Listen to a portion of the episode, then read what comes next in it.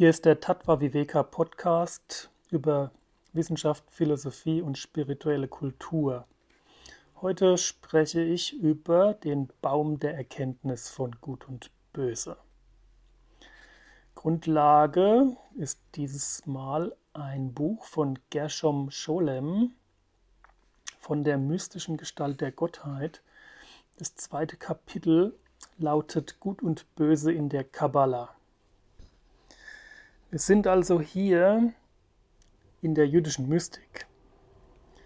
Die jüdische Mystik stützt sich auf einige sehr alte Bücher, zum Beispiel den Sohar, das Buch des Glanzes, oder auch das Sefer Yesira, das Buch der Schöpfung, und andere Schriften. Und die Frage, warum es das Böse in der Welt gibt, ist eine Frage, die auch von den Kabbalisten gestellt wurde. Ähm, es gibt da so zwei Denkrichtungen. Die eine ist die, dass ähm, das Böse durch den Menschen in die Welt gekommen ist, durch den Sündenfall Adams und Evas im Paradies dass also ähm, ja, die Menschen dieses Böse in die Welt gebracht haben. Die andere Lesart ist die, dass das Böse eigentlich schon zur Welt Gottes gehört. Hm? Dass es ein Teil der Schöpfung ist, ein Teil der göttlichen Schöpfung. Hm? Und es wird hier gesagt von Scholem, Gershom Scholem, der ein sehr bekannter und wichtiger Kabbalah-Forscher gewesen ist und sehr viele sehr gute Bücher darüber geschrieben hat. Äh, von ihm wird hier also gesagt, dass die Einstellungen oder die Aussagen darüber, was jetzt genau richtig ist, nicht eindeutig formuliert werden. Hm? Es gibt da so eine gewisse Zwiespältigkeit in den alten Texten. Hm? Aber wir wollen das jetzt heute diskutieren. Hm? Einige Leute sagen auch, dass, es, dass das Böse keine reale Existenz hat, solange der Mensch es nicht durch seine Wahl und seine Tat realisiert. Hm? Ähm, interessanterweise ist ähm, das Böse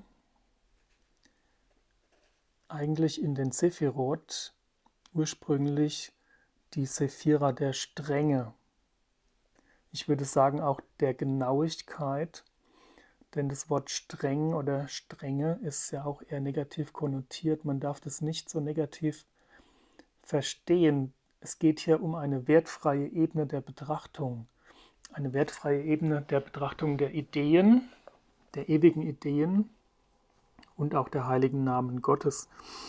Und um dem Ganzen ähm, dieses wertende Element, was ja eben der Sündenfall eigentlich ist, ja die Erkenntnis von Gut und Böse, ähm, diese Wertung, ja, wo man dann sagt, ja, Strenge ist was Schlechtes oder was Böses ähm, oder was nicht Gutes. Ja, keiner mag irgendwie Strenge. Ähm, würde ich das doch auch eben mit Genauigkeit auch ähm, verstehen, was da gemeint ist, oder auch sogar mit dem Wort Unterscheidung. Diese, diese Strenge ist nämlich einer Sephira zugeordnet, die Bina heißt. Das ist die dritte Sephira von zehn. Und ähm, ja, ist eine sehr wichtige hohe Kategorie. Ich sag mal was zu den Sephirot, die ähm, Scholem sehr schön erklärt. Hm? Und zwar sind es Ausstrahlungen oder Emanationen Gottes. Es gibt zehn Sephirot. Ursprünglich heißt das Wort Sefer Zahl oder auch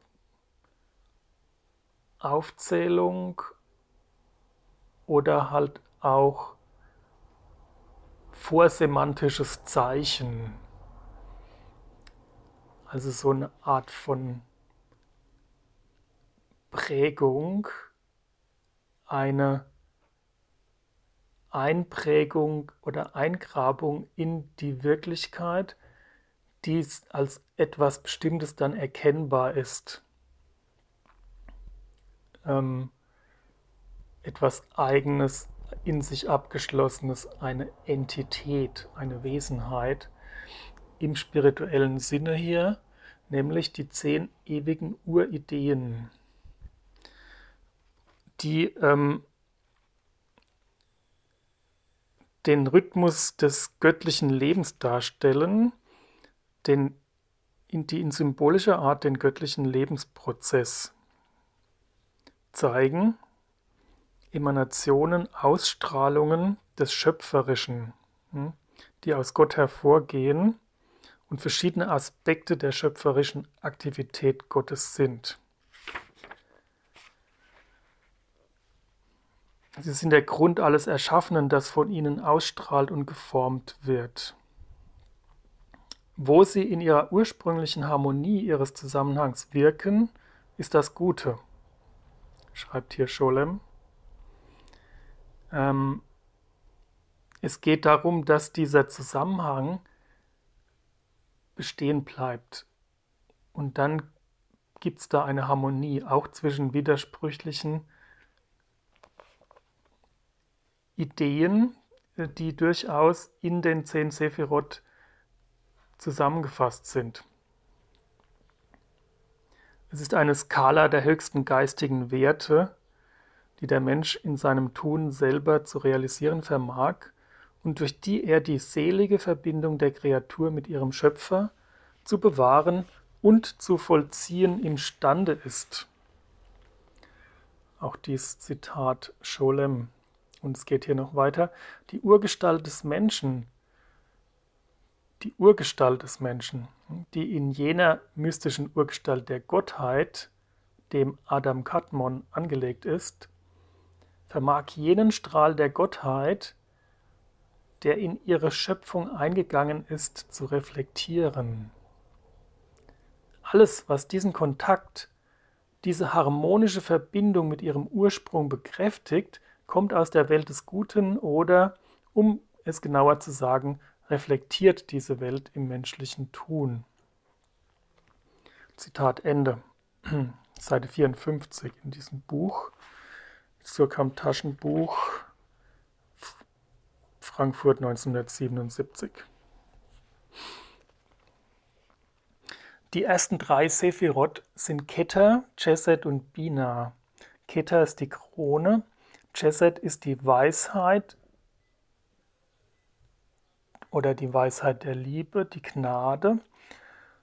Und Bina ist die Strenge, das Gericht. Hm,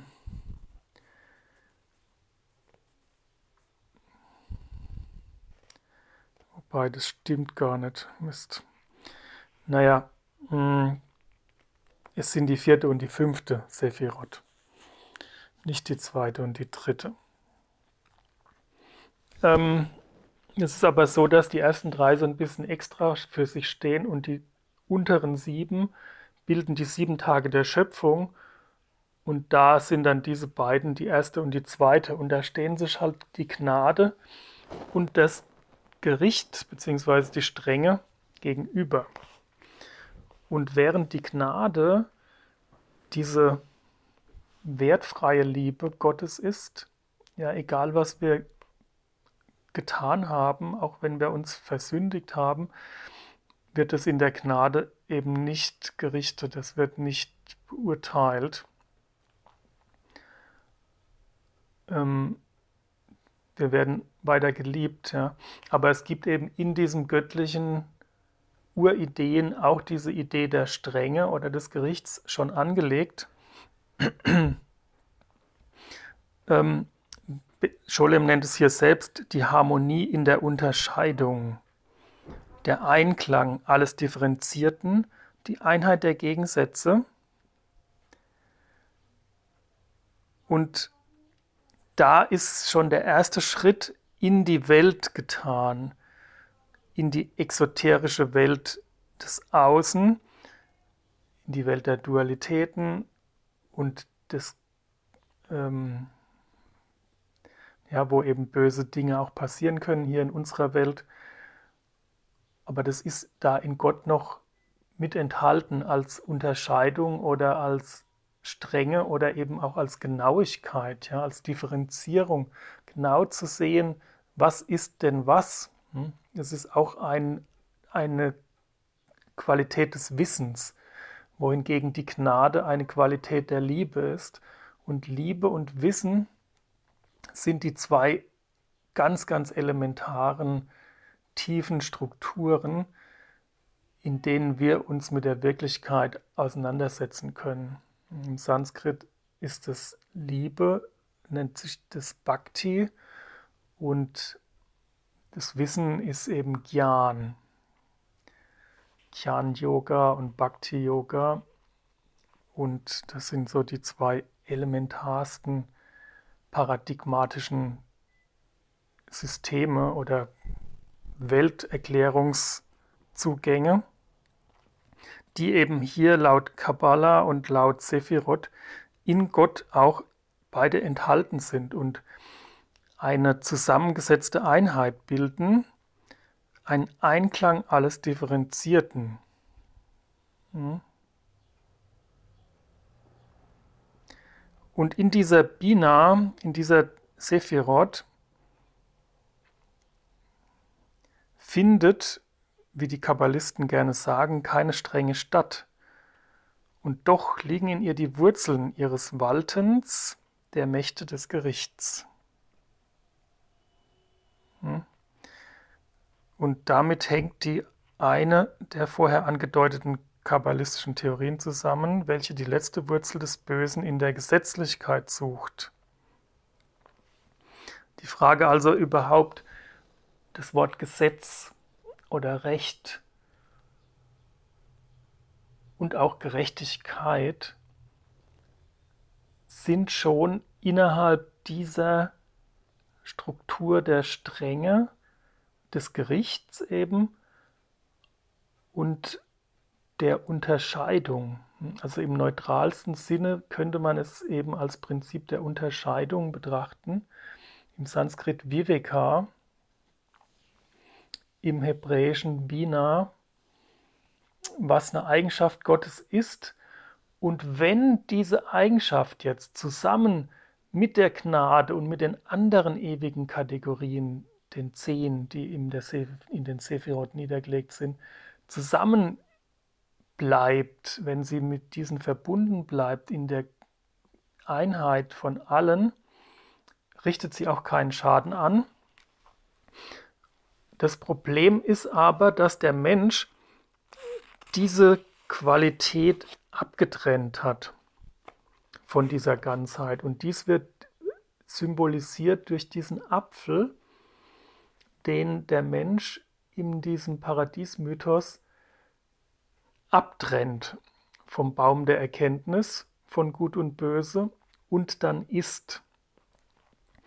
Die Kabbalisten sagen auch, dass der Baum der Erkenntnis von Gut und Böse und der Baum des Lebens an ihrem Stamm verbunden sind und erst weiter oben sich aufteilen in zwei Bäume. Also unten an der Wurzel ist es ein Baum.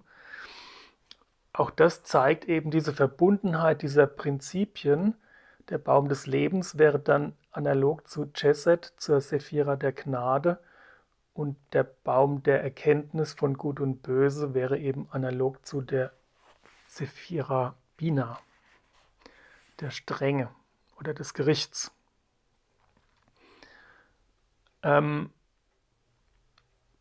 das Problem ist also nicht die Strenge, sondern die Abtrennung von dem Ganzen. Hm. Ähm.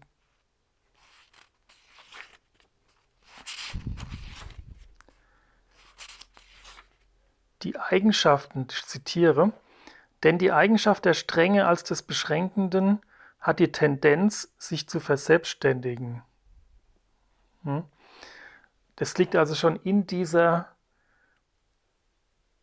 in dieser Qualität der Strenge begründet, weil sie beschränkt, sie grenzt ein, sie limitiert und dadurch entsteht schon so eine Tendenz, sich abzutrennen, sich zu isolieren von der Ganzheit, ne? weil eben diese Unterscheidung natürlich als Prinzip das schon in sich trägt, wohingegen die Gnade oder auch die Liebe als Prinzip eher dieses verbindende Element hat.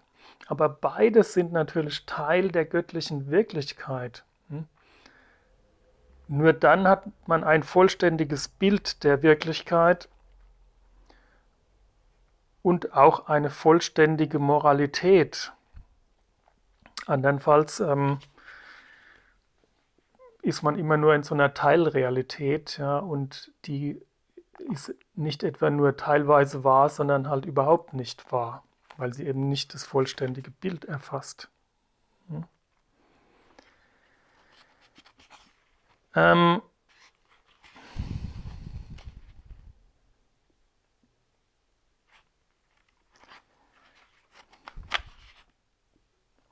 Das Essen vom Baum der Erkenntnis ist eine Metapher.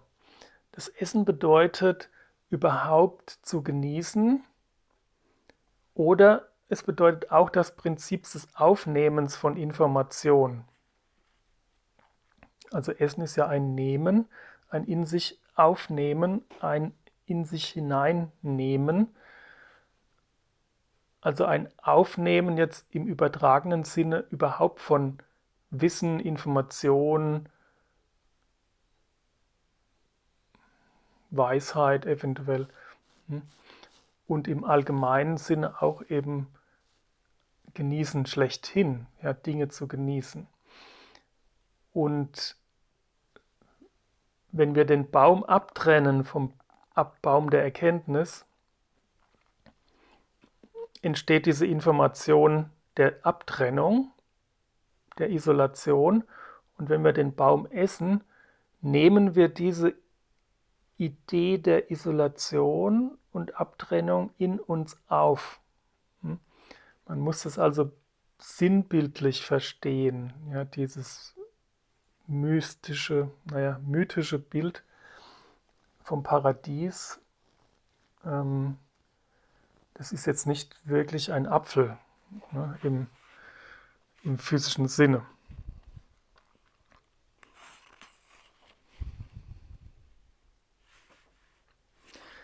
Hier ein Zitat von Seite 61. Denn der Mensch war vor seinem Essen ganz und gar geistig und hatte die Natur der Engel, wie Henoch und Elias. Daher war er würdig, von den Früchten des Paradieses zu essen, welches die Früchte der Seele sind. Das ist ein Zitat Ende. Ein Text, ein Zitat aus einer sehr alten Schrift von Esra ben Salomo aus Gerona, aus dem Baum, das Geheimnis des Baums der Erkenntnis. Und es sagt aus, der Mensch war vor seinem Essen ganz und gar geistig. Also wir hatten ursprünglich einen spirituellen Körper, der unsterblich war. Ähm, oder wie die Natur der Engel. Hm? Und damals durften wir die Früchte des Paradieses essen, welches die Früchte der Seele sind. Also ähm,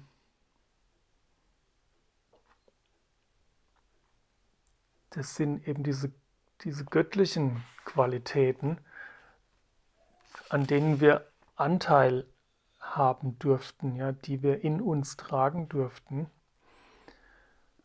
Und dadurch, dass wir aber diesen Baum der Erkenntnis von Gut und Böse abgetrennt haben von der Ganzheit aller Manifestation und aller göttlichen Schöpfung, ähm, haben wir uns halt von Gott abgetrennt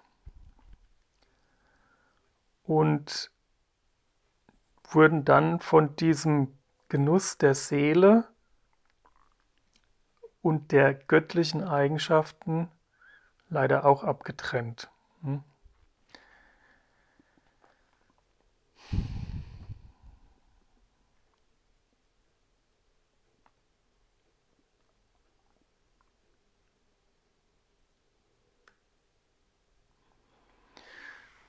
Dann wären alle Gegensätze in der heiligen Harmonie geblieben, wenn wir das nicht gemacht hätten.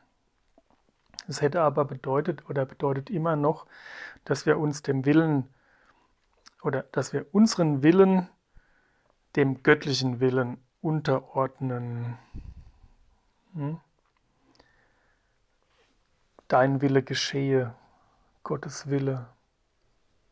Dann sind wir verbunden mit Gott im Einklang und alles läuft harmonisch. Ja. Und dann ist eben auch dieses Prinzip der Strenge, aus dem in seiner Isolierung das Böse hervorgegangen ist,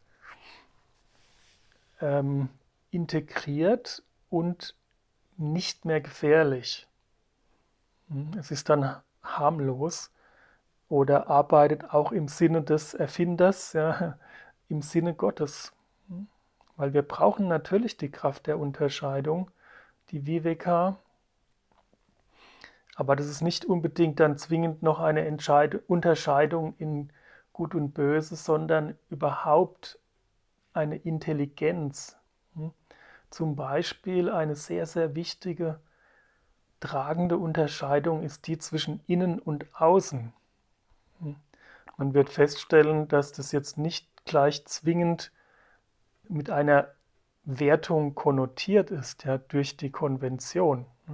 Erfreulicherweise ist da eine Leitdifferenz, die noch relativ unversehrt ist von den Wertungsüberlagerungen, ähm, wobei es auch nicht ganz frei ist von Wertungen, weil die meisten Menschen sind wohl der Meinung, dass innen besser ist als außen. Hm. Also in meinem Herzen, in meinem Inneren, da ist die Wahrheit und im Außen ist das ähm, alles nicht so toll und der Mensch ist hier äußerlich, er ist oberflächlich. Aber das sind alles wertende Denkweisen. Und oft sind gerade solche Kategorien, die im allgemeinen Wertkonzept eher diskreditiert sind, sehr wertvoll, um Dinge zu erkennen, ja, um die es geht. Zum Beispiel dieses Wort oberflächlich. Hm? Also fast jeder würde sofort spontan erstmal sagen, das ist was Negatives. Ah ja, der ist oberflächlich. Hm. Aber wertfrei betrachtet ist es sehr bedeutsam, Dinge auch an die Oberfläche zu bringen. Hm? Das heißt, sie in Erscheinung zu bringen, sie zu realisieren. Hm? Sie kommen aus der Tiefe des Inneren heraus, heraus nach außen an die Oberfläche. Ja? Sie werden real. Hm? In diesem Sinne ist ein wertfreier Blick anders als ein wertender. Hm? Auch diese beiden, dieses Pärchen, ja, diese Dualität von innen und außen, muss einfach wertfrei betrachtet werden. Innen ist innen und außen ist außen. Ja, und beides existiert, beides ist wichtig. Hm? Es ist nur gut, die beiden richtig zu unterscheiden. Und das ist eine höhere Weisheit, die Weisheit der Unterscheidung, die eine göttliche Qualität ist und die verbunden mit der ganzen göttlichen Schöpfung und mit der göttlichen Liebe und so weiter auch keinen Schaden anrichtet. Hm? Wir sehen also, das Böse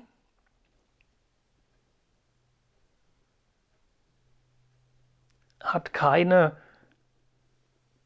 völlig mit Göttlichem unvereinbare Existenz. Es ist nicht total abgetrennt, ewig urerst verschieden von Gott, sondern es ist eine Qualität Gottes, die nur durch die Abtrennung von der göttlichen Ganzheit böse wird. Sie dreht sich dann in sich selbst. Sie hat eine Tendenz, sich zu verselbstständigen, ja, weil es eben ein Prinzip der Begrenzung ist oder der Abgrenzung. Aber es ist an sich nicht schlecht. Und jetzt gibt es ja gerade in den Neo-Advaita-Richtungen im New Age aus der indischen Tradition, aus dem Advaita, dieses etwas vereinfachte Konzept, Trennung ist schlecht. Hm. Einheit ist gut. Wir sind alle eins. Das ist sehr undialektisch gedacht. Hm. Es ist sehr wertend gedacht. Trennung ist schlecht. Die Trennung ist die Ursache des Leidens? Glaube ich nicht.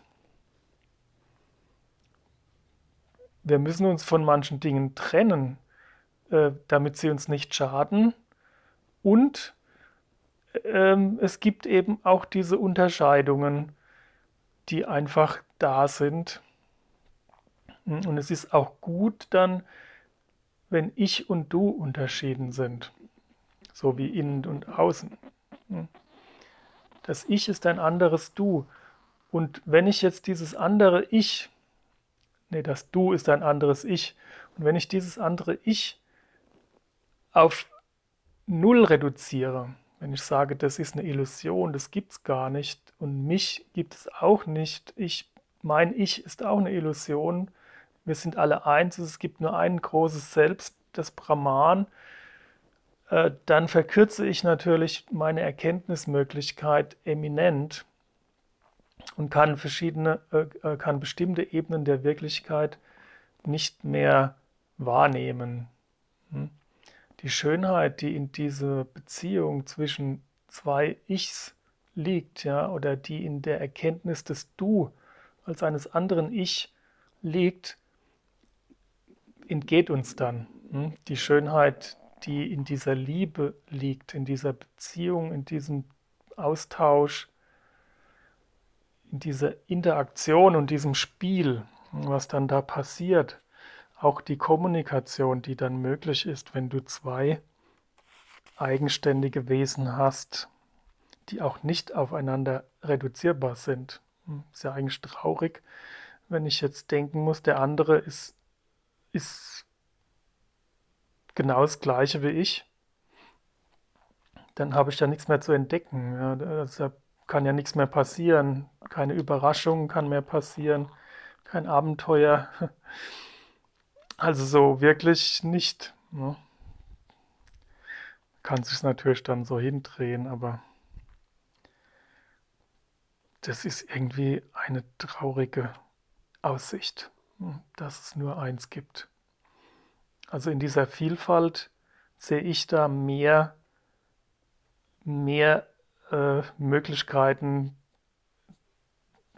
in jeder Hinsicht. Ja. Möglichkeiten der Schönheit, Möglichkeiten des Erlebens, Möglichkeiten des Lernens, des Wissens, der Kreativität, der Schöpfung. Hm.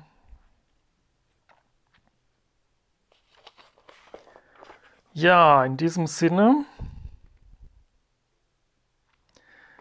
um nochmal zurückzukommen zu dem Bösen.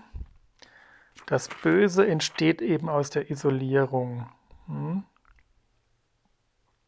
Zitat Seite 63, denn das Böse ist, wie wir hier nun lernen, klarerweise nichts anderes als das, was die Dinge aus ihrer Einheit isoliert. Hm?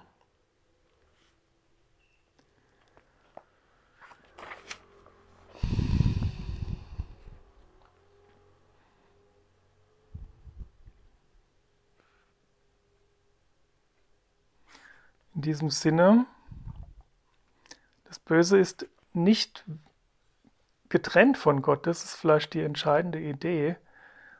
Es ist dort das Prinzip der Strenge oder der Unterscheidung, ähm, die fünfte Sephira. Und wenn es in der Einheit, in der Harmonie mit dem Ganzen verbleibt, ist es ungefährlich. Hm? Ja. In diesem Sinne, danke ich fürs Zuhören.